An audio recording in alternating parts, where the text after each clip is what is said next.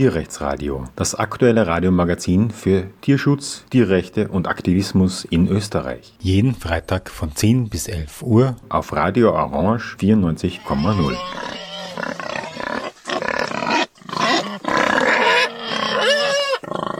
Ja, willkommen zum Tierrechtsradio. Von 20. bis 23. Oktober hat der 8. österreichische Tierrechtskongress in Wien stattgefunden. Und ich habe drei Gäste im Studio, den Kevin, den Georg und den Paul, die dort waren und mit mir darüber diskutieren wollen, wie dieser Kongress denn abgelaufen ist und ob es wert ist, ihn das nächste Mal zu besuchen, falls wieder einmal einer organisiert wird. Hallo und willkommen im Studio. Hallo, danke, dass ich da sein darf. Hi. Hallo. Ja, zunächst einmal würde mich interessieren, was ihr ähm, an sozusagen äh, kongressialer Vorbildung habt. Ähm, wir haben schon ein bisschen vorher gesprochen. Äh, deswegen würde ich dich äh, gern fragen, Paul, ähm, nachdem du, soweit ich mitbekommen habe, noch keinen Kongress vorher erlebt hast, was war für dich die Erwartung versus Realität, wenn du uns das ohne zu viel zu verraten, was wir im Weiteren besprechen wollen, wenn du uns das kurz zusammenfassen willst? Mhm. Ähm, ich denke, dass äh, meine Erwartungen nicht besonders äh, bestimmt waren im Vorhinein.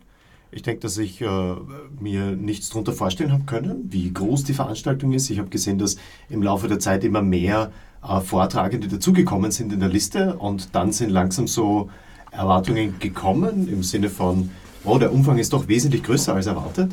Und ja, ich denke, dass es dann, wo ich dort war, sehr beeindruckend war, dass es quasi wirklich eine äh, dreitägige oder fast oder dreieinhalbtägige Veranstaltung war, die gefüllt war mit Vorträgen, die alle sehr interessant waren. Also jeder Vortrag, den ich gesehen habe, war, hat nicht zu viel versprochen äh, und man hat gemerkt, dass sich die Leute sehr viel damit beschäftigt haben, sehr viel Mühe gegeben haben mit den Vorträgen. Ähm, ja, war beeindruckend. Ich hoffe, ich habe nicht zu viel vorweggenommen jetzt an der Stelle. Kevin, du hast ein bisschen eine Kongresserfahrung. Wie würdest du diesen Kongress einordnen? Ja, ähm, ich habe bis jetzt nur Online-Kongresse besucht und hatte dementsprechend ähm, keine ganz bestimmten Erfahr ähm, Erwartungen an den Tierrechtskongress. Er war sehr spannend, sehr groß, mit sehr, sehr vielen äh, sehr interessanten Vorträgen. Ich denke, das Einzige, was mich überrascht hat, war, dass es doch sehr ähm, serienhaft voranging und sehr wenig Platz für ähm, Socializing oder ähnliche andere Aspekte gab, die man bei einem Live-Event vielleicht eher erwartet hätte. Georg, kommen wir zu dir, der ja mit mir hier im Tierrechtsradio gefühlte drei Jahrzehnte über Kongresse hier und da und dies und dort äh, äh, gesprochen hat. Ja, nice. Du warst ja heuer, soweit ich weiß, sogar in Luxemburg und Warschau, oder ist das übertrieben? Aber jedenfalls, wie, wie ordnet sich dieser Kongress vergleichsweise ein? Genau, es ist ja kein, kein Wettbewerb, wer auf mehr Konferenzen ist, aber ich bin, ich war 2014 bei der österreichischen Konferenz, das war so mein Einstieg und bin eben auch seit 2015 jedes Jahr bei der Luxemburg-Konferenz, die heuer leider ausgefallen ist und versuche auch jedes Jahr bei der CARE-Konferenz zu sein, die jetzt immer in, in Warschau sein wird. Die war ja auch einmal in Österreich 2017. Ähm, was mir aufgefallen ist im Vergleich, dass die österreichische Konferenz am akademischsten war. Also es waren am meisten Vorträge von Leuten, die an Unis sind und die quasi theoretisch, philosophisch, ethisch sind. In Luxemburg ist es eher so grassroots, abolitionistisch und in, bei der CARE ist es eigentlich, ähm, ja, man kann schon sagen, reformistische Kampagnen von Organisationen. Genau, und, und also wenn, ich, wenn mich wer fragen würde, was war das, was hervorsticht bei Wien, war eben, dass mehr akademisches war und mehr philosophisch-ethisches. Bei Luxemburg gibt es ja sogar, glaube ich, die Voraussetzung, man muss mindestens vegan sein, um dort vortragen zu können.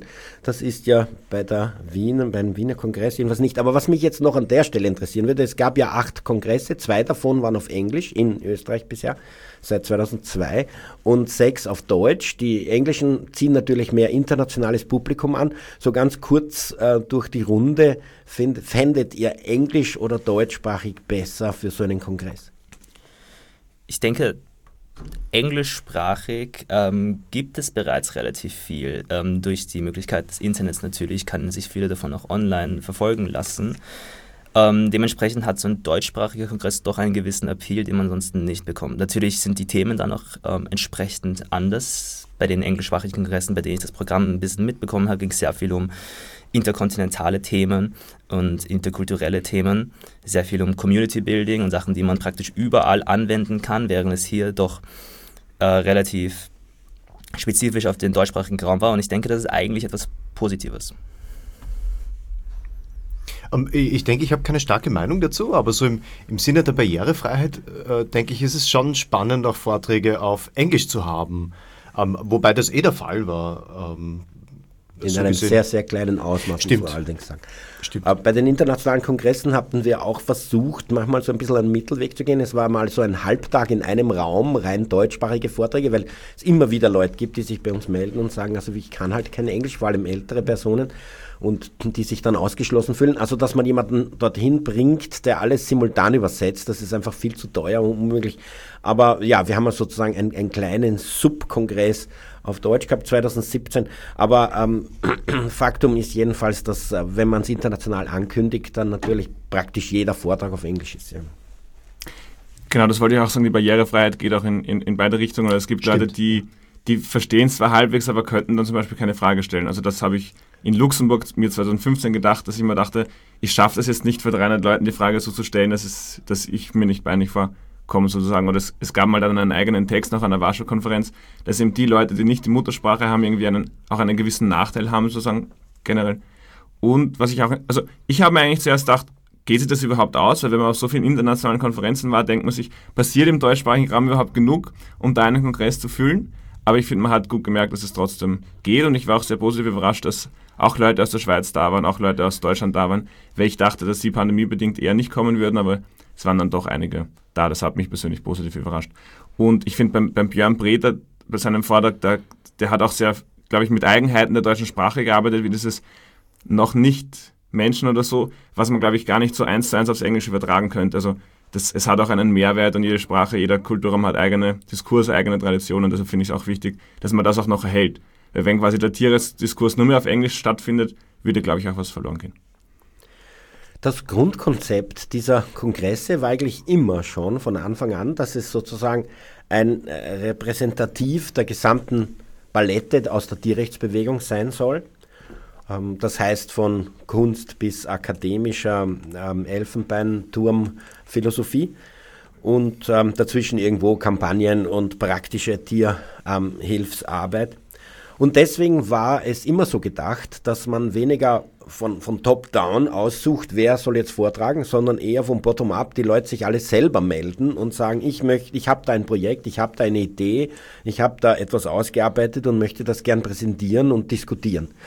Ähm, das ist auch bei diesem Kongress ein bisschen verfolgt worden, obwohl eben, äh, wie du, glaube ich, richtig gesagt hast, am Anfang sich nicht so viele Leute gemeldet haben und dann musste mehr sozusagen auf Einladungsschiene laufen. Aber es hat sich dann doch gezeigt, dass, sich, dass sehr viele Menschen dann ihre eigenen Projekte und Ideen eingebracht haben. Frage an euch auch. Ähm, alle sozusagen. Ähm, hat das Konzept funktioniert oder findet ihr, ist das überhaupt ein gutes Konzept, dass man sozusagen ohne viel Filter und ohne die Leute einzuladen, von, ähm, also einfach die Menschen, den Menschen ein Podium bietet, der etwas sagen will?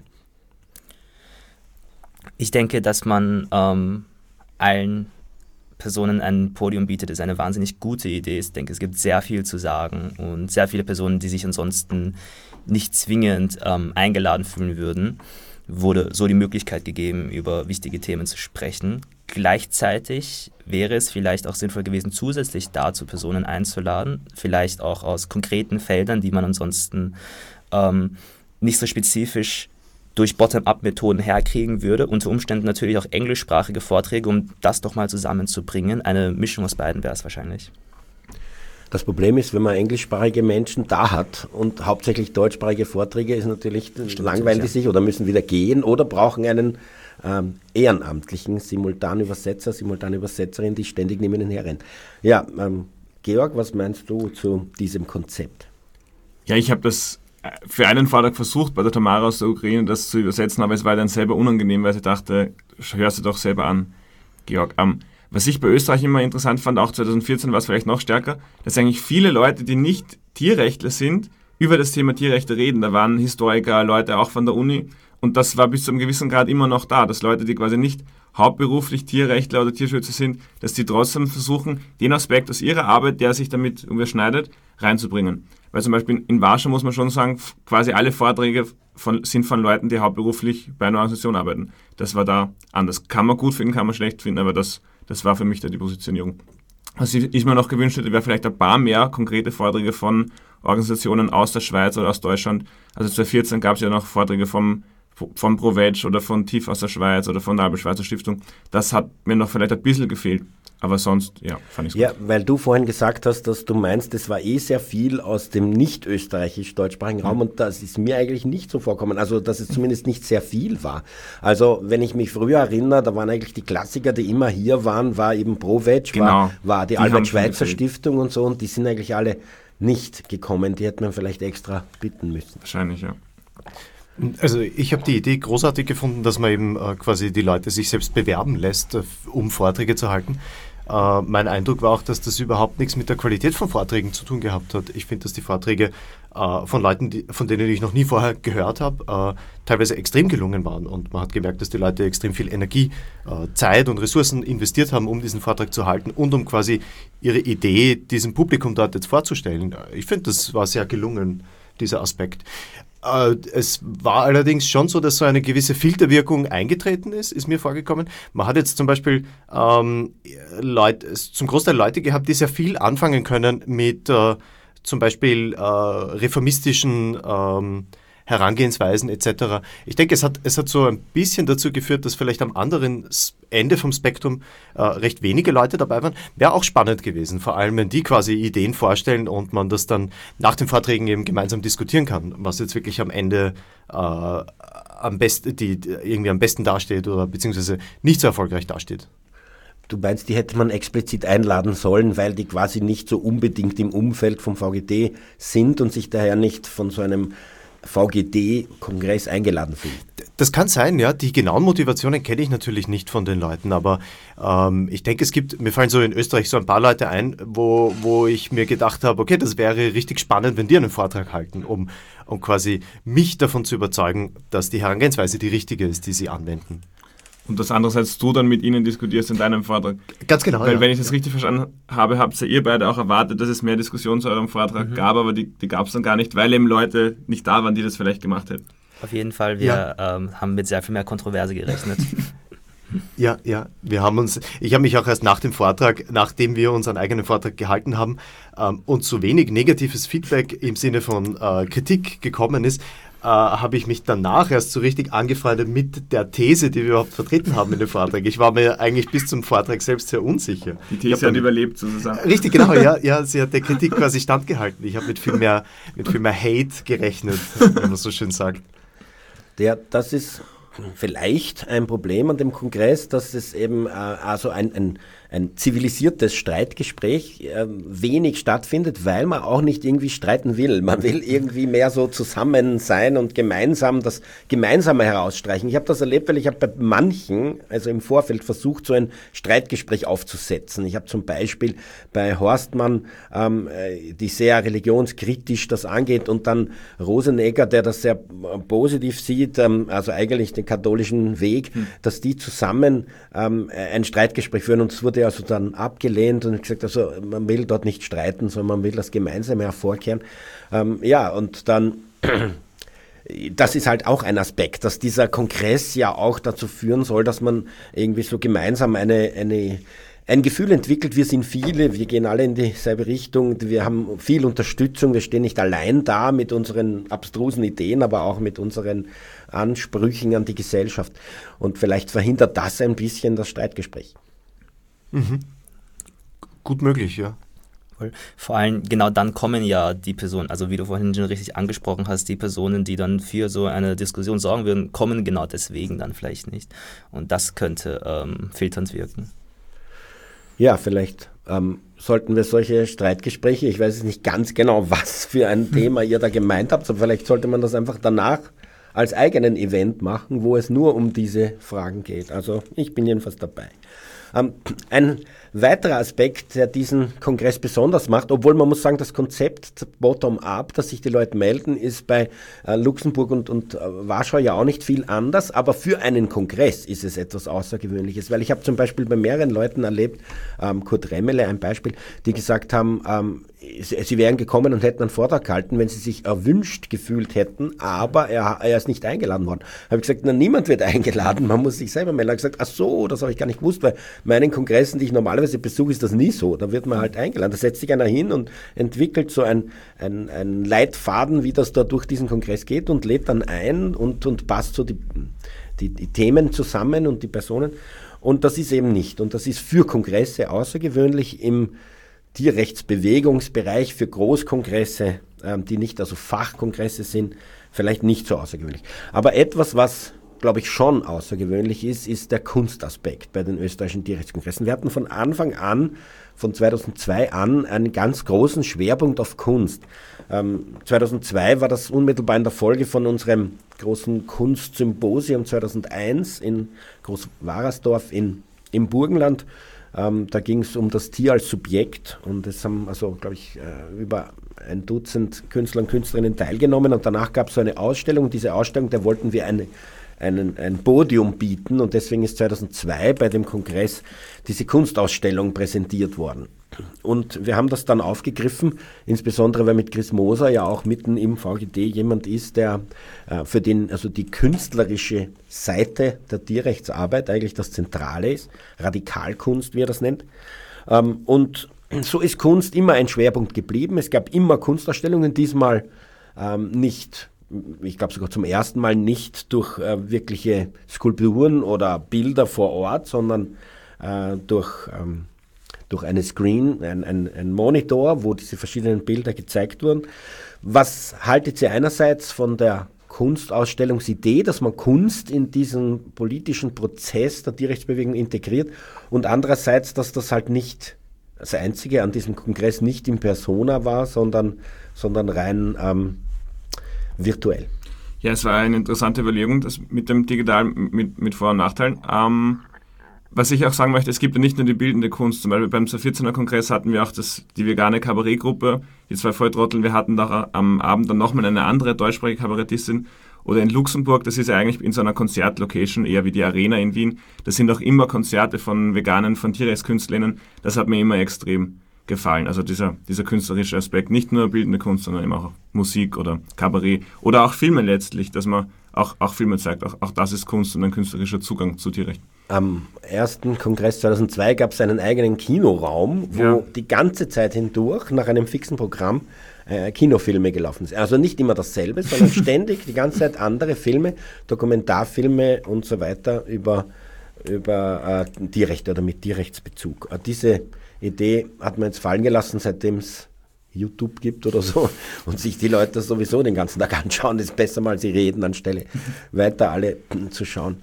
Ähm, aber ich möchte trotzdem bei dem Kunstaspekt bleiben. Kevin, was meinst du, dass man Kunst so eigentlich ziemlich zentral oder zumindest als wesentlichen Teil der Tierrechtsbewegung sieht und bei solchen Kongressen integriert? Weil das kenne ich von anderen Kongressen überhaupt nicht ich muss gestehen, ähm, es, es, kam mir gar nicht so zentral vor und das hat vielleicht mit auch etwas mit der digitalen Kunstausstellung zu tun. Sie ähm, war auf einem zwar recht großen Bildschirm, aber doch ein bisschen in der Ecke verschwunden und um sich dann tatsächlich alle Werke anzusehen, musste man die halt mehrere Minuten durchlaufen lassen. Mir scheint die Idee, die Kunst in die Tierrechtsbewegung einzubringen, extrem wichtig und extrem ähm, interessant.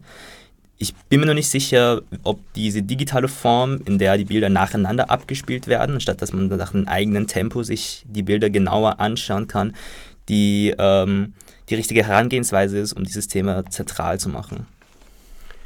Paul, was war dein Eindruck von der Kunstausstellung?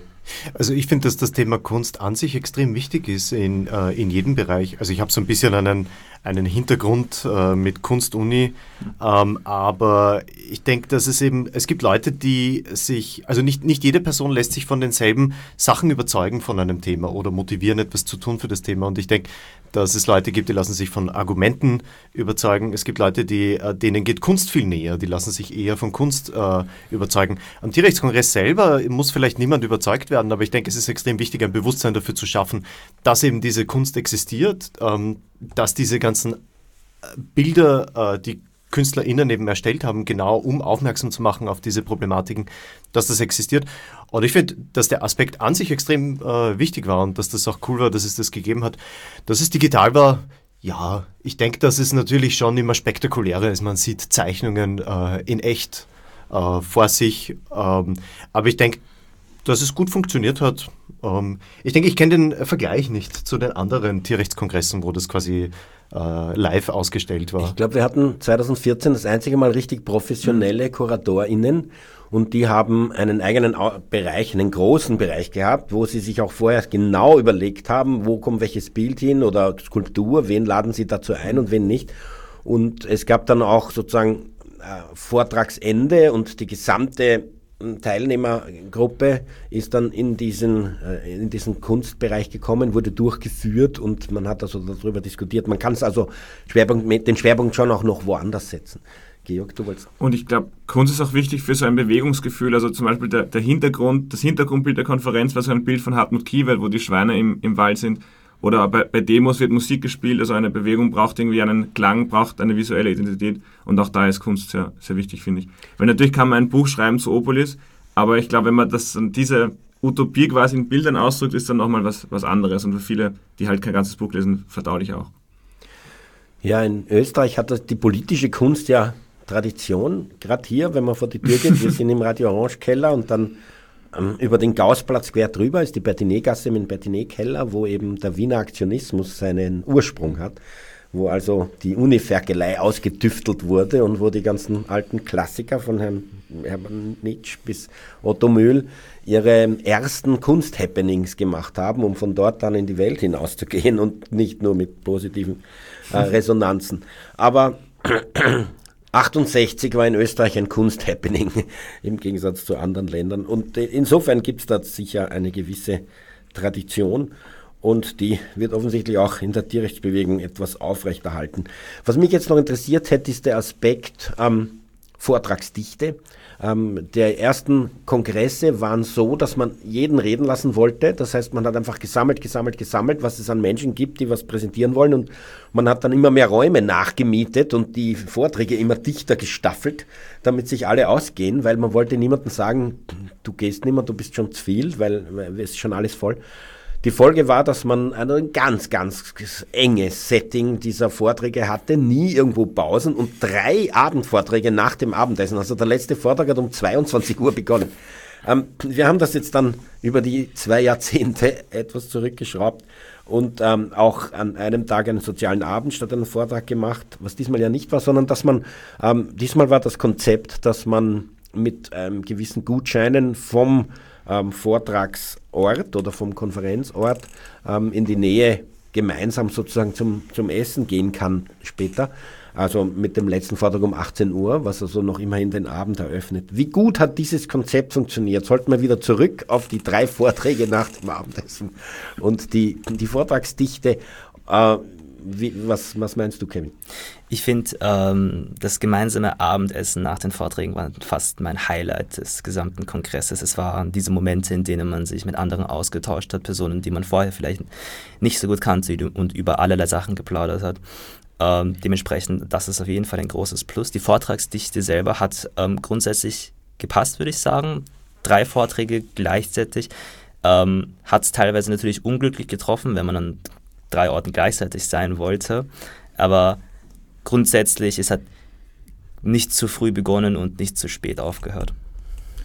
Ich glaube auch, dass sich das gut entwickelt hat. Ich habe erst bei anderen Konferenzen gesehen, oh, man kann ja am Abend noch was machen, weil ich erinnere mich in, in Wien wirklich, es war dann 22 Uhr, man, man, konnte rein physisch gar nichts mehr machen, weil es am nächsten Tag schon wieder um 8 oder 9 begonnen hat. Und dann hat jemand um 8 in der Früh am Sonntag den Vortrag. Ja, also ich, finde es so gut. Ich finde es auch gut, dass man jetzt einig, einerseits alle reden lässt, aber andererseits auch, auch Keynotes macht, wo man sagt, da gibt es nur das und nichts anderes. Oder dass man sagt, okay, diese Podiumsdiskussion will ich als Veranstalter, dass möglichst alle hören, das mache ich dann nichts als, als Konkurrenz. Und dass man das als Socializing ein bisschen strukturieren muss, sehe ich auch so. Und das mit den, mit den Gutscheinen ist ein Ansatz. Was man auch noch machen könnte, ist, dass man irgendwie sich überlegt, dass auch Leute, die nicht so drinnen sind, auch mit so Leuten in Kontakt kommen. Weil für mich ist es relativ leicht, aber andere tun sich vielleicht schwerer, Leute zu treffen, die sie noch nicht kennen. Und das ist vielleicht ein bisschen die Gefahr, dass man dann nur mit den Leuten weggeht, die man eh schon kennt. Aber ist das äh, Weggehen wirklich vorzuziehen gegenüber dem, dass man im Konferenzbereich einen Saal mietet und dort eine gemeinsame Kabarettveranstaltung und gemeinsame Musik hat? Ich denke fast schon, ja. Das, das Weggehen hat einen bisschen einen privateren Rahmen, nicht? Also man hat das Gefühl, man ist jetzt nicht beim Kongress, aber man ist halt mit den Leuten vom Kongress. Das heißt, es ist ähm, sehr viel gelassener und sehr viel ich möchte sagen, intimer. Allerdings hat es schon einen gewissen Faktor, der sich nicht erzeugen lässt, wenn das praktisch vor Ort ist. Man geht also als, ähm, als Gruppe raus und gemeinsam wohin. Das ist schon ein ähm, mhm. extra Faktor. Mhm. Ja, ich denke, ich kann nicht viel hinzufügen. Ja, ich stimme zu den beiden Vorrednern.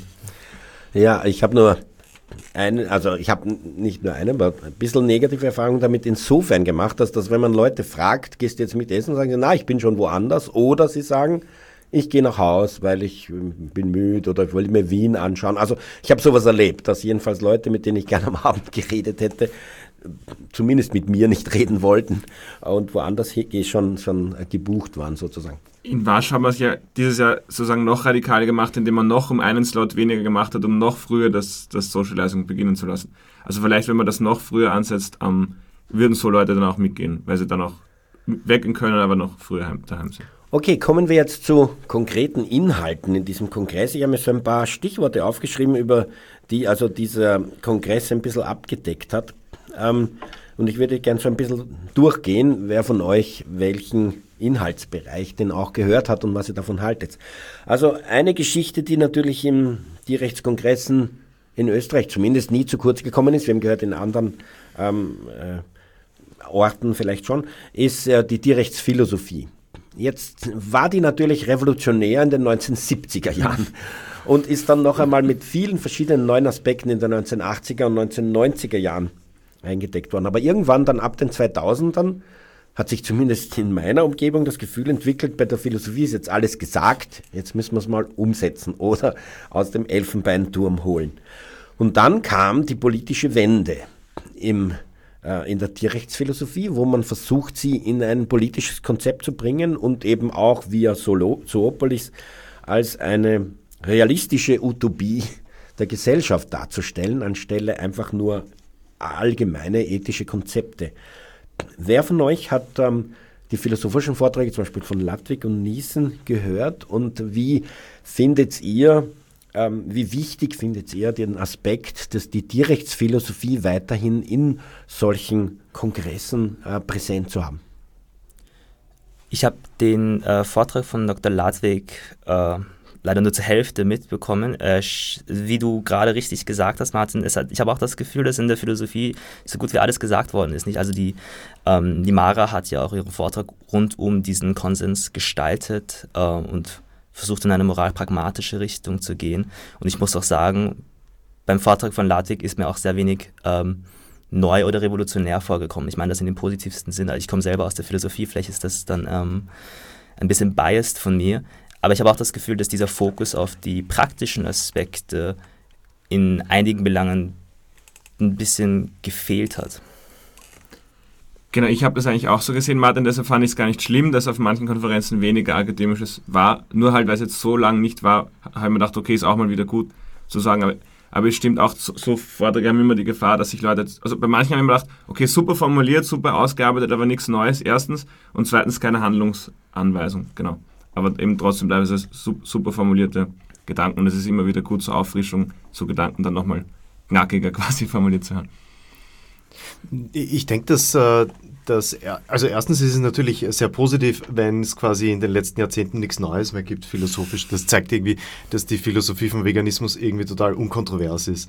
Ähm, auf der anderen Seite finde ich es schon wichtig, äh, ich habe den, äh, den Vortrag leider nicht gesehen, aber ich, ich empfinde es schon als wichtig, dass Leute quasi, die sich vielleicht noch nicht so damit auseinandergesetzt haben, äh, dann in Form eines Vortrags dazu gezwungen werden oder zum ersten Mal wirklich dem Thema Aufmerksamkeit schenken, dass sie wissen, okay, ähm, da gibt es jetzt äh, vielleicht äh, Argumente für Veganismus, für das, wofür ich eh stehe, äh, die ich mir vorher aber noch nie so durchgedacht habe. Also ich empfinde das schon, schon irgendwie als wichtig. Dazu äh, ließe sich aber allerdings, allerdings vielleicht sagen, dass das doch die philosophischen Teile waren doch sehr rechtsphilosophisch orientiert, nicht? Also sehr deontologische Theorien. Ähm, also den Konsequenzialismus gab es da sehr wenig, vielleicht gibt es da auch einfach sehr wenige SpeakerInnen. Allerdings wäre das natürlich ähm, sehr interessant zur Diskussion.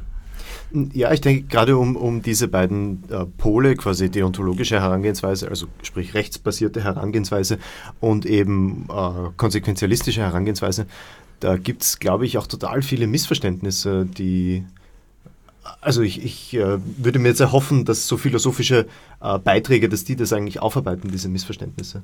es gab auch einen sehr interessanten Vortrag von Nils Berliner, der war leider gleichzeitig mit zwei anderen philosophischen Vorträgen, deshalb waren nur sieben Leute dort. Der hat eben auch kritisiert, dass quasi, also ich weiß gar nicht, ob ich das sagen kann, irgendwie die, die bürgerliche Revolution kritisiert und dann auch gesagt, wenn die Tierrechtsbewegung dasselbe machen will wie die bürgerliche Revolution, gibt es immer noch viele Probleme und man sollte gleich das, das noch radikaler machen und nicht diesen selben Fehler noch einmal machen und hat ihm auch Singer und Reagan und so weiter auch, auch stark kritisiert. Aber den, schade, dass du, Martin, den zum Beispiel nicht gehört hast. Hätte ich interessant gefunden, die Diskussion. Ja, drei parallel. Ähm, Paul, was ich interessant finde, ist, dass du Tierrechtsphilosophie mit Veganismus gleichsetzt oder dass für dich ähm, tierrechtsphilosophische Aspekte also, sowas sind wie eine Begründung für, für vegan oder da einen direkten Zusammenhang sehen. Ich glaube, von den, ich weiß nicht, 100.000 Menschen, die vegan leben, werden die wenigsten einer Tierrechtsphilosophie ähm, folgen. Aber vielleicht irre ich mich. Also ich, ich sehe da schon eine Diskrepanz zwischen Vegan und Tierrechtsphilosophie. Das kann sein, ja. Es deutet auch sehr viel darauf hin, dass ich äh, äh, die meisten VeganerInnen, die ich kenne, kenne ich mittlerweile vom Aktivismus. Äh, das heißt, äh, da überrascht es dann nicht, dass die Leute ein, äh, ein sehr, sehr starke Meinungen haben zu, Tierrechts, zu Tierrechten an sich. Aber es wird schon stimmen, dass die meisten Leute, die vegan leben, jetzt vielleicht sich mit dem Thema eh gar nicht so auseinandersetzen, sondern dass die durch andere Sachen motiviert sind. Ist das das? Habe ich dich richtig verstanden? Ja, ja, genau. Ja, Aber ja. in einem Aspekt fällt mir das halt besonders auf. Es gibt ja diese militante Veganerin, die ähm, es für sehr wichtig hält, zu Tierrechts Aktionen wie Demonstrationen zu gehen, um dort den Direktaktiven zu sagen, sie haben gefälligst vegan zu sein. Aber sie geht nicht zu veganen Veranstaltungen und sagt, ihr habt gefälligst Tierrechtlerinnen zu sein. Und das finde ich interessant, dass sie, ähm, dass sie da offensichtlich die Priorität hat, die Leute sollen vegan sein, egal warum. Und wenn ihr schon tierrechtlerisch seid, dann müsst ihr es mindestens auch sein.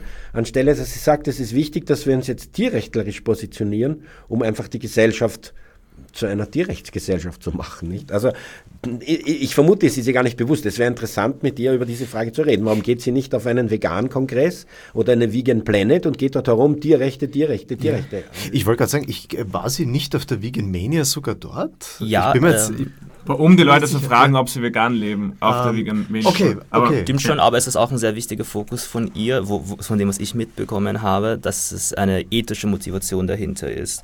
Also ähm, sie geht natürlich nicht zu Veganaktionen und sagt, sie sind Tierrechtler werden, aber es ist schon, äh, so wie ich das mitbekommen habe, sieht sie es schon kritisch, wenn man nicht aus ethischen Gründen vegan ist. Beziehungsweise kritisch ist vielleicht auch das falsche Wort. Ähm, es ist allerdings in einem gewissen Aspekt äh, nicht ausreichend fast. Ja, nur fehlt mir der Aspekt, aber vielleicht weiß ich auch zu wenig, dass sie eben sich darauf fokussiert, vegan lebende Menschen, die nicht tierrechtlerisch ethisch motiviert sind, zu tierrechtlichen ethischen Motivation zu bringen, als umgekehrt tierrechtlerisch ethisch motivierte Menschen zum Vegan zu bringen. Aber gut, ähm, lassen wir das, was mir jetzt noch eingefallen ist, äh, es ist nichts Neues bei Philosophie, ähm, Tierrechtsphilosophie, höre ich irrsinnig ungern, diese These. Ich finde zum Beispiel, dass Björn Frieders Parallelen zwischen Kolonialismus und Speziesismus neu sind. Also das war zumindest mir neu, wie ich vor, ist es vielleicht ein oder zwei Jahren ihn gehört habe und deswegen ist mir wichtig, war ihn einzuladen.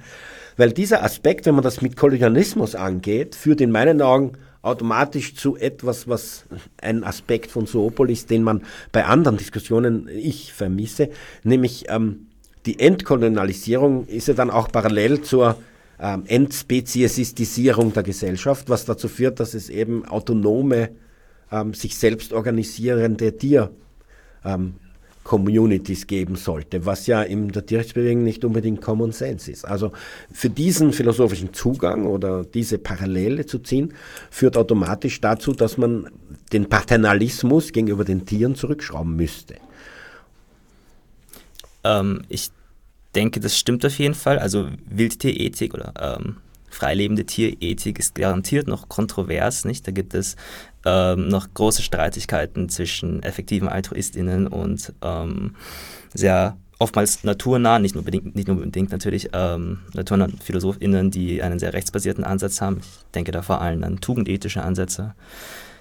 Ich denke, wenn wir ähm, die These in den Raum stellen, dass es tierrechtsphilosophisch nicht sehr viel Neues gibt, ähm, muss das eher, wie das die Mara betrachtet hat, äh, funktionieren. Und zwar, die Philosophie ist in der Tierethik in einen Punkt angelangt, der sehr, der sehr viel fortgeschrittener ist als die, das der Rest der Gesellschaft. Das heißt, die Diskussionen rund um ähm, Eingriffe in die Natur, die jetzt gerade stattfinden, sind gesellschaftlich noch so fern, dass man doch in Frage stellen kann, ob man nicht den Fokus auf die außerakademische äh, Richtung, eben wie die Mara es gemacht hat, auf die pragmatische Richtung setzen sollte. Mara, wer ist das? Was Der für erste Keynote-Vortrag am Donnerstag. Ach so, genau, Mara Daria. Okay, okay, okay.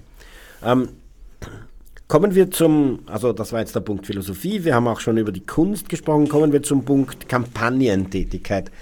Wir haben noch ähm, 22 Minuten. Kampagnentätigkeit, Kampagnenstrategien. Was habt ihr davon gehört in dem äh, Kongress und äh, ist das äh, eine interessante Diskussion gegeben worden? Ist das zu kurz gekommen? Was fällt euch dazu ein?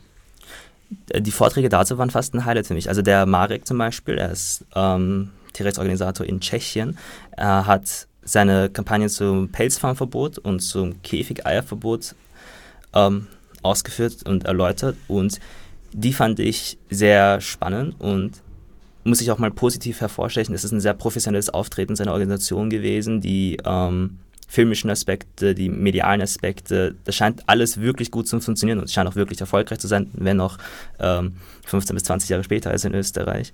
Und auch dein Vortrag zu 24 Jahren Reformismus war für mich ein sehr spannender Vortrag, einer mit vielen Aspekten, die ich ansonsten nicht betrachtet habe. Also diese kampagnenrelevanten und diese praxisnahen Aspekte waren doch ähm, ein Highlight des Kongresses. Georg? Ich war scheinbar in einem Raum, wo quasi, glaube ich, nicht zu Kampagnen war. Genau, da hätte ich mir vielleicht noch ein bisschen gewünscht, noch von, von anderen Organisationen aus, aus ähm, Deutschland und der Schweiz. Aber den, den Marek kenne ich auch von anderen Konferenzen und der hat eigentlich immer eine, eine der besten Vorträge. Also ich fand es sehr bereichernd, dass er auch gekommen ist und den gehalten hat. Also ich habe eben auch gefunden, dass die Vorträge äh, eben über die, also zum Beispiel dein Vortrag, Martin, über die quasi ganzen Erfolge oder teilweise auch Misserfolge von VGT in den letzten, äh, was weiß ich, Jahrzehnten. Ähm, ich denke, dass das irgendwie insofern schön war, weil es einem ein bisschen Hoffnung gegeben hat für die Zukunft. Ich denke, wir haben oft ein sehr negatives Bild. Ähm, und ich denke, dass das ja, also mir, mir persönlich zumindest ein bisschen mich positiver gestimmt hat und mich positiv rausgehen hat lassen aus dem Tierrechtskongress. Und vielleicht ist es noch Kampagne, es gab ja einen Vortrag vom Grünen Tierschutzforum und da hat sich für mich immer gezeigt, wie unterschiedlich die Erklärmuster sind. Also wenn wir reden, sagen wir, vom VED ist das Vollspaltenverbot, aus Sicht der Grünen waren es die Grünen und das Tierschutzvolksbegehren. Und ja, und sie haben ja quasi dafür argumentiert, es braucht noch mehr Leute in der Politik. Dann haben aber Leute gefragt, wie verhindere ich, dass das nicht wieder rückgängig gemacht wird? Dann habe ich ihm gesagt, es braucht eben die starke Bewegung, die eben egal wer da gerade ist, dafür sorgt, dass es eben bleibt. Da hätte man vielleicht auch noch mehr diskutieren müssen, als im kleinsten Raum nur darüber zu reden, aber irgendwie war das ja auch zur Kampagnen und Kampagnenstrategie. Ja, jedenfalls am Schluss zu diskutieren, ähm, wer dafür verantwortlich ist, ist eh hinfällig. Hauptsache wir haben es. Das stimmt. Ähm, und Hauptsache wir können es behalten. Das ist auch natürlich relevant. Ähm, ja, ähm, zu Kampagnen, in meinen Augen ist das ein bisschen untergegangen im Kongress. Es ja. war ein bisschen wenig. Kampagnenmethodik, Kampagnenstrategie, Kampagnenerfolge oder die Vorstellung konkreter Kampagnen, weil aus dem kann man immer was lernen. Nicht? Wir, haben ja, wir sind ja nicht nackert, wir sind ja nicht im Embryostadium. Wir haben ja jetzt allein in Österreich 24 Jahre konkrete Kampagnen und noch einmal 15 Jahre dazu unkonkrete Kampagnen, also allgemeine Bewusstseinsarbeitskampagnen und haben daher natürlich eine Erfahrung ähm, auf vielen Ebenen. Das beginnt mit Bürgerrechten und endet ähm, mit politischem Erfolg oder Misserfolg und dessen Bedeutung. Und ich finde das natürlich sehr, sehr wichtig, dass man nicht immer das Rad neu erfindet, sondern dass man eben auch aus der Fahndung etwas lernt. Und da, ja, das geht mir, ist mir in dem Kongress, wenn man so will, ein bisschen zu kurz gekommen. Ähm, jetzt etwas, ein bisschen seltsamer Aspekt vielleicht, ähm, Religion. Ähm, ich kann mich erinnern, in diesem Kongress war von Anfang an, also schon beim 2002, ein katholischer Theologe, der da einen Hauptvortrag gehalten hat über die ethischen Aspekte. Ähm, und das hat sich eigentlich durchgezogen bis jetzt. Ähm, auch da waren jetzt wieder religiöse Vorträge, die also die Bibel zitieren, wo man sich vielleicht fragt, wozu sollte ich das machen? Ähm, ist ja nur eins von vielen Büchern, das irgendwer geschrieben hat und ähm, noch dazu ziemlich unleserlich wirkt. Also wenn man das jedenfalls unvoreingenommen ansieht, ist ja auch kein Wunder, ist ja schon uralt. Ähm, sollte Religion so viel Rolle spielen? Warum spielt sie die Rolle? Ich weiß nicht genau, wie das ist, aber ich vermute, dass eben äh, katholische TheologInnen, welche sind, die halt ethikspezifisch als ihren Forschungsgegenstand haben und dann natürlich welche sind, die sich ähm, berufen fühlen, zur Tierethik auch irgendetwas zu sagen. Ähm, Äh, und deswegen sind die vielleicht immer wieder dabei. Aber auf der anderen Seite zeigt sich äh, in verschiedenen ähm, politischen oder weniger politischen ähm, Bewegungen, dass spirituelle Komponenten oft für solche Bewegungen wahnsinnig, wahnsinnig wichtig sind. Also rein rationale Überzeugungen ähm, bewegen die Menschen viel weniger, als wenn da so spirituelle Komponenten dazukommen. Und meine Erfahrung war jedenfalls, dass lange Zeit ähm, vegan ein, vor allem eine spirituelle Frage war und viel, viel weniger eine rationale. Das mag sich heute ein bisschen verschoben haben, aber ähm, Frage daher an euch, findet ihr, dass diese religiöse Thematik überrepräsentiert oder vielleicht auch unterrepräsentiert war? Ähm, und inwieweit ist eine spirituelle Komponente bei einer solchen Bewegung relevant? Da kann ich mich eben auch der Mara Dara mit dem äh, ethischen Pragmatismus anschließen, dass es für eine Idee spricht, wenn sie von mehreren Seiten ausgerollt wird, eben auch von der religiösen Seite. Ans, ja, so gesehen finde ich gut, dass es da auch vorkommt. Also ich fand es weder über noch unterrepräsentiert. Ähm, Korrigiere mich, wenn ich falsch liege, aber gab es denn mehr als einen Vortrag bei dem Kongress? Mir ist auch nicht aufgefallen eigentlich. Ich denke, es gab einen. No, oh ja, es gab, ähm, es gab den Vortrag von Michael Rosenberger ja. und es gab den Vortrag von der ähm, äh, Simone Horstmann. Aber war der nicht religionskritisch? Ja, sicher, aber sie ist katholische Theologin. Also. Ah, okay, spannend. Ich habe leider beide nicht gesehen. Es sind doch beides katholisch gewesen, oder? Beides katholisch, was bei der Horst, ähm, äh, ähm, Horstmann, Simone Horstmann, die Ausnahme ist, weil sie halt aus einem komplett evangelischen Kontext kommt, wo sie ist in Darmstadt oder Dortmund, genau. Ist eigentlich also ein, ein evangelisches Umfeld. Aber sie ist, ähm, und ich habe sie auch kennengelernt und deswegen eingeladen. Das ist nämlich auf Einladung gekommen. Ich habe sie auf einem evangelischen Kongress kennengelernt, wo sie ausnahmsweise als katholische Theologin reden konnte. Und du und ausnahmsweise als gar nicht religiöser Ich wurde Mensch. eingeladen, dort auch was zu reden, was erstaunlich ist, ja. Aber ich bin ja froh, wenn die Religionen auch offen sind und dann rede ich gerne und äh, verheimliche meine radikal atheistische Position, aber äh, Faktum ist jedenfalls, dass, ähm, ja, dass, sie aus, dass sie selber Theologin ist. Ja, ich, ich denke, es ist grundsätzlich sehr interessant, aus verschiedenen religiösen Richtungen, also jetzt nicht nur aus der katholischen Kirche heraus, Tierethik zu betrachten und da verschiedene Aspekte her heranzuziehen. Ich denke, man kann aus Religionsphilosophie sehr viel lernen, unabhängig davon, ob man selber gläubig ist oder nicht. Ich freue mich allerdings natürlich über diesen, diese äh, ähm, leicht rationalistische Wende im, in der Tierrechtsbewegung und das hat man meiner Meinung nach beim Kongress auch gemerkt, die äh, es gab sehr wenig Spirituelles, sehr wenig Religiöses, von dem, was ich mitbekommen habe. Vielleicht ähm, bin ich da auch ein bisschen biased natürlich. Ähm, aber dafür auf der anderen Seite sehr viel recht Wissenschaftliches, als es um, ähm, als es um Tierversuche und ähm, Wildtierhilfe und auch über äh, Resilienz und Selbstempathie ging. Also da hat man doch häufiger als einen, einen einigermaßen wissenschaftlichen und wie du ganz am Anfang schon gesagt hast, einen akademischen Anspruch gehabt, den ich eigentlich äh, sehr wichtig finde, da, wie du schon angemerkt hast, Veganismus und die Tierrechtsbewegung als solches doch eher mit etwas äh, Spirituellen verbunden wird und man hier gesellschaftlich zeigen kann, dass es doch in eine ganz andere Richtung äh, oder von einer ganz anderen Richtung genauso kommen kann. Paul, Religion? Ja, ja, ich denke, ähm, also ich tue mir natürlich auch ein bisschen schwer mit äh, Religion und äh, Spiritualität. Ähm, äh, mir ist auch ein anderer Aspekt jetzt eingefallen, der da eventuell äh, dazu passt. Aber äh, mir kommt vor, dass es gibt so ein paar so Atheismus-YouTuber, die in den letzten Jahren recht groß geworden sind. Und da sind einige auch zufällig äh, in den letzten Jahren vegan geworden und haben sich begonnen, für Tierrechte zu interessieren und einzusetzen. Ich denke, das ist da allein allein äh, diese beiden Thematiken zu verbinden, äh, denke ich, kann eventuell nur vom Vorteil sein. Ich denke, auch wenn es jetzt vielleicht, auch wenn die Frage vielleicht jetzt anders gestellt war, als ich sie jetzt aufgegriffen habe, ähm, aber ich könnte mir vorstellen, dass eben auch vor allem Leute, die sich sehr mit Religion auseinandersetzen, egal ob sie jetzt, äh, ob sie die Argumente überzeugend finden oder nicht, äh, diese Leute haben meistens ein gutes Verständnis für Argumente und somit eben möglicherweise auch für die Argumente für Veganismus.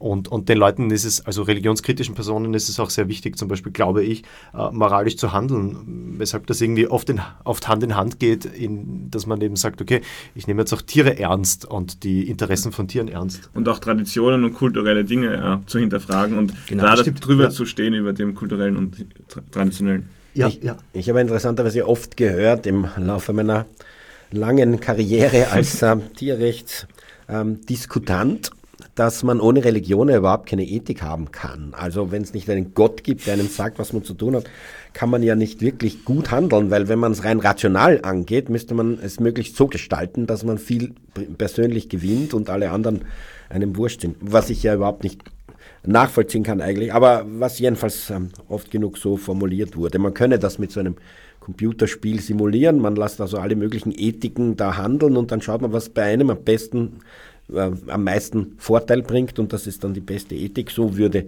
eine rationale Ethik funktionieren, behaupten die Leute. Aber manche Leute, religiöse Leute. Okay, ähm, wir kommen langsam in die Zielgerade, deswegen würde ich gern euch nochmal ähm, Themen, Vorträge, die euch besonders interessiert haben, ansprechen lassen, dass wir das nicht übergehen. Ähm, Kevin, was ist dir jetzt als so ein, vielleicht ein, zwei, maximal drei an besonderen Highlights in Erinnerung? Ähm, in erster Linie auf jeden Fall der Ben, äh, Bendig Gröf, glaube ich, oder Gröf, ich weiß leider nicht, wie man seinen Nachnamen ausspricht. Er sprach über die Rolle von Stereotypen ähm, in im gesellschaftlichen Kontext, wenn es darum geht, über Veganismus zu reden, wie äh, VeganerInnen nach außen wirken, welchen Einfluss das auf die Überzeugungsarbeit hat. Ich denke, das war ein sehr wichtiger und sehr interessanter Vortrag, leider auch unterbesucht, also waren auch äh, andere nicht uninteressante Vorträge zur selben Zeit. Das ist ein Vortrag, der mir persönlich sehr gefallen hat, weil er ähm, sehr evidenzbasiert und sehr empirisch an eine sehr wichtige Frage angeht, und zwar wie ähm, welche, welche Auswirkungen, welche Wirkungen haben wir in unserer Überzeugungsarbeit und wie kann man da an gewissen Schrauben drehen, um mehr Personen vom Veganismus zu überzeugen. Es war ein Vortrag, der auch einen, eine Handlungsanweisung hatte und nicht lediglich über eigene Erfahrungen sprach.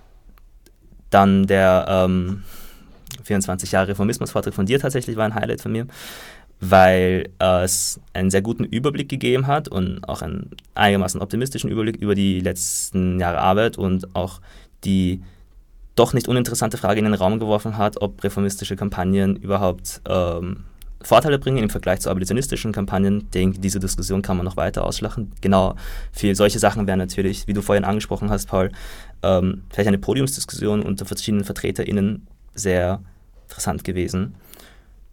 Und ja, ansonsten fand ich thematisch den, den Einführungsvortrag von der Mara Daria sehr, von den habe ich heute eh schon fünfmal erwähnt, weil er doch genau da, meiner Meinung nach, genau dort versucht hat anzusetzen, wo wir ansetzen sollten, außerhalb der akademischen Philosophie, sage ich natürlich schweren Herzens als äh, angehender Philosoph, ähm, sondern innerhalb der Pragmatik und innerhalb der Gesellschaft und zu sehen, wie wir dann tatsächlich die Ideen, die wir bereits haben, umsetzen können. Ja, für mich war ein Highlight der Vortrag von Tamara Humann über quasi die Versorgung ukrainischer Soldatinnen mit veganen Lebensmitteln, weil ich auch selber eine ukrainische Tante habe und quasi jeden Tag das auch verfolge. Also die anderen Vorträge haben eher so im Kopf gewirkt, aber Tamaras Vortrag habe ich wirklich gespürt. Also ich, ja, werde jetzt irgendwie wieder emotional, wenn ich dran denke. Und ich, ja, also bei den Gräueln, über die sie berichtet hat, habe ich dann, hat, hat sich mein Magen umdreht, aber als sie dann die positiven Dinge erzählt hat, hat mich das irgendwie auch so bewegt. Also das ist für mich so ein bisschen außer Konkurrenz sozusagen und was ich auch interessant fand, war der, der, Fokus auf Lebenshöfe. Und da scheint sich ein bisschen etwas getan zu haben. Lange war es ja so, dass eben tierrechtlerische Leute Lebenshöfe gründen, weil sie etwas kaufen, weil sie Geld haben. Aber jetzt scheint es immer mehr in die Richtung zu gehen, dass eben wirklich Landwirte und Landwirtinnen ihre Landwirtschaften umwandeln in Lebenshöfe. Oder eben nicht nur in Lebenshöfe, sondern auch diese Transformation, dass man wirklich auch davon leben kann. Dass es quasi nicht nur spendenabhängig ist, sondern dass es auch rein wirtschaftlich funktioniert. Das ist für mich etwas Neues und ich finde, das sollte auch in Österreich ausgerollt werden. Es Wie gab, funktioniert das?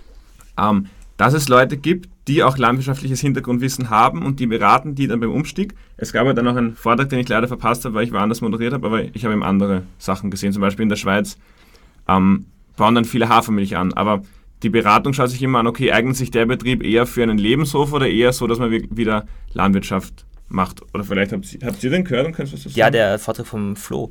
Äh, ja, ich habe leider auch nicht ganz mitbekommen, wie das funktioniert, aber die, ähm, die Organisation dahinter in der Schweiz, die bekommt scheinbar recht regelmäßig Anfragen, genau eben für solche Transformationen. Ähm, und scheint da sehr erfolgreich zu sein. Es gibt natürlich auch, ich weiß jetzt nicht, ob das in der Schweiz auch ist, aber in manchen Ländern gibt es ja ähm, Ausstiegsprämien oder andere finanzielle Hilfsmittel. Ähm, und was mich persönlich überrascht hat, war, dass es doch auch ökonomische Aspekte gibt, die dann zu bedenken sind, also positiv zu bedenken sind, also ökonomische Aspekte, die einen den Ausstieg aus der ähm, Tierwirtschaft praktisch äh, äh, die einen zum Ausstieg daraus motivieren. Ich glaube, man hat häufigerweise das Gefühl, dass man, wenn man die Tierindustrie hinter sich lässt, in gewissen Arten und Weisen ähm, finanzielle Schwierigkeiten bekommt, aber es scheint auch umgekehrt manchmal der Fall zu sein. Wobei, was mir persönlich natürlich gefallen hat, ist, dass der Flo und ähm, alle Leute dahinter einen der starken Fokus daraus setzen, dass auch die ethische Motivation dahinter stimmt, denn so, so kann man halt langfristig und nachhaltig dann tatsächlich die Industrie verändern. Also diese Transformationen sind ein sehr wichtiger Aspekt, bei dem, ähm, bei dem der Fokus in letzter Zeit sehr, sehr, sehr viel stärker und gewichtet wird. Ja. Auch was Konstruktives, weil sonst sagen oft tierhaltende Landwirtinnen zu uns, okay, was soll ich machen? Und früher habe ich einfach gesagt, ja, hör einfach auf, aber hatte selber eben nicht das, habe selber nicht das Fachwissen, dem zu sagen, was soll er eigentlich machen. Aber jetzt gibt es, behaupte ich, das erste Mal wirklich Leute mit Fachwissen, die solchen Landwirten sagen können, okay, das kannst du machen, dann kannst du deinen Hof konkret zuführen. Und das finde ich eben innovativ und neu. Ich war übrigens beim einem Bauern, dem Herrn Salchenecker, der ja auch sehr laut videomäßig auftritt. Jetzt momentan ist seine Hauptfunktion, ähm, die Wolfsjagd zu fordern und ähm, gegen den Wolf zu hetzen. Und bei ihm waren, knapp bevor ich ihn besucht hatte, eine kleine Gruppe von Personen, die ihn überzeugen wollten, zu einem Lebenshof zu ähm, transzendieren. Und das hat er also so lächerlich und dumm gefunden. Also das will ich jetzt nicht als Kritik werten an, dieser, an diesem Konzept. Aber ich kann nur sagen, ähm, der so, so, so bodenständige Landwirtzugang ähm, ist das jedenfalls nicht. Ähm, aber die Hoffnung lebt, dass es immer noch. Ähm, Wenn man mal bei den Leuten anfängt, die das wollen, weil es gibt ja, Leute, die jetzt schon unglücklich sind und wollen. Genau. Was ich auch noch interessant finde, ist, ich habe ähm, mit einer Frau gesprochen, die überhaupt nicht aus der Tierrechtsszene ist, sondern ähm, eine Wildbiologin, die auch sehr, sehr Jagd also nicht affin in dem Sinn, dass sie selber Jägerin ist, aber die sehr viel damit zu tun hatte und, und auch eine Dissertation geschrieben hat über Auswirkungen von Jagd und über die nicht gefütterten Hirschrudel. 1994 hat sie das geschrieben, eine für mich oft zitierte ähm, Arbeit, die ich im da, in der konkreten Kampagnenarbeit gegen die Jagd immer wieder verwende. Und die war die ganze Zeit dort und für die waren Lebenshöfe eigentlich komplett uninteressante Seltsamkeiten von, von, von seltsamen Personen.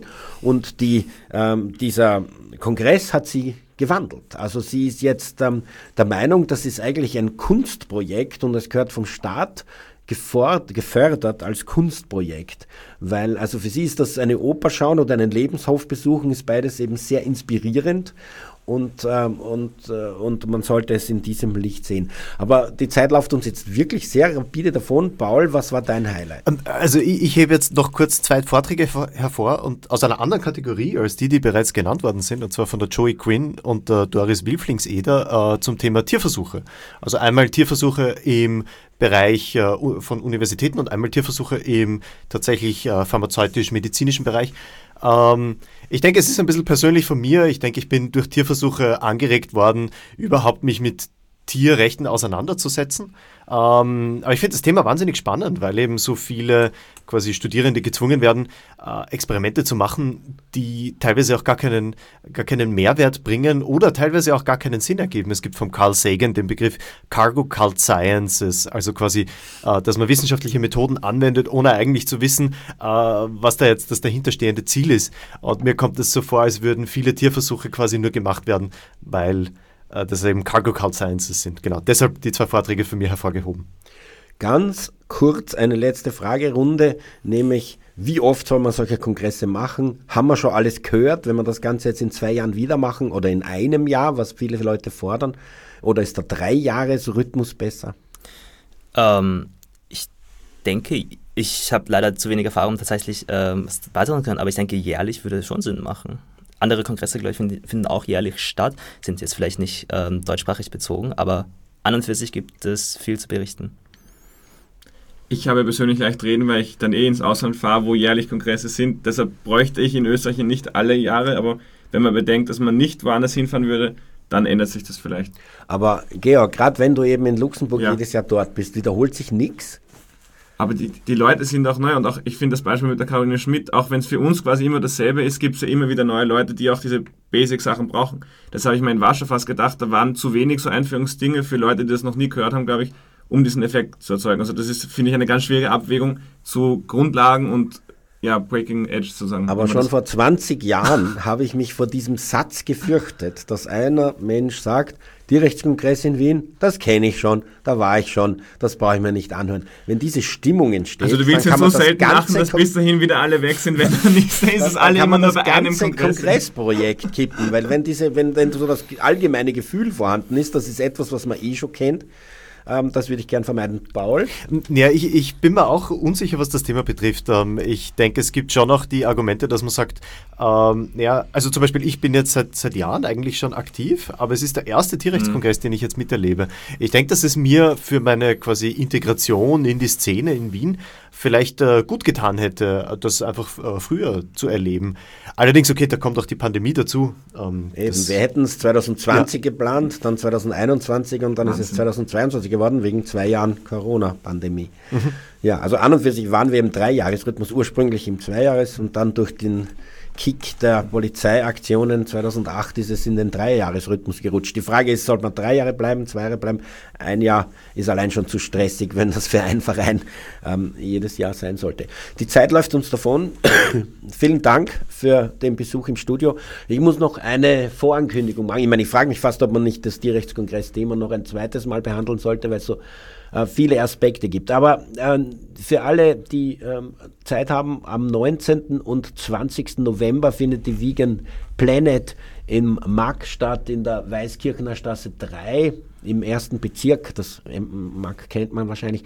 Ähm, und dort ähm, äh, ja, ist, wie es bei Vegan Planets üblich ist, ähm, sie gibt viele, viele Informationen über vegane Alternativen. Kostet allerdings auch ein bisschen einen Eintritt. Man muss ja auch den Raum mieten, ähm, und zwar, glaube ich, 13,50 Euro, ermäßigt 9 Euro. Aber jedenfalls äh, viel Information über den Veganismus, den man, von dem man nicht genug Information bekommen kann. Sage ich als jemand, der 33 Jahre vegan ist. Tierrechtsradio, das aktuelle Radiomagazin für Tierschutz, Tierrechte und Aktivismus in Österreich. Jeden Freitag von 10 bis 11 Uhr auf Radio Orange 94,0.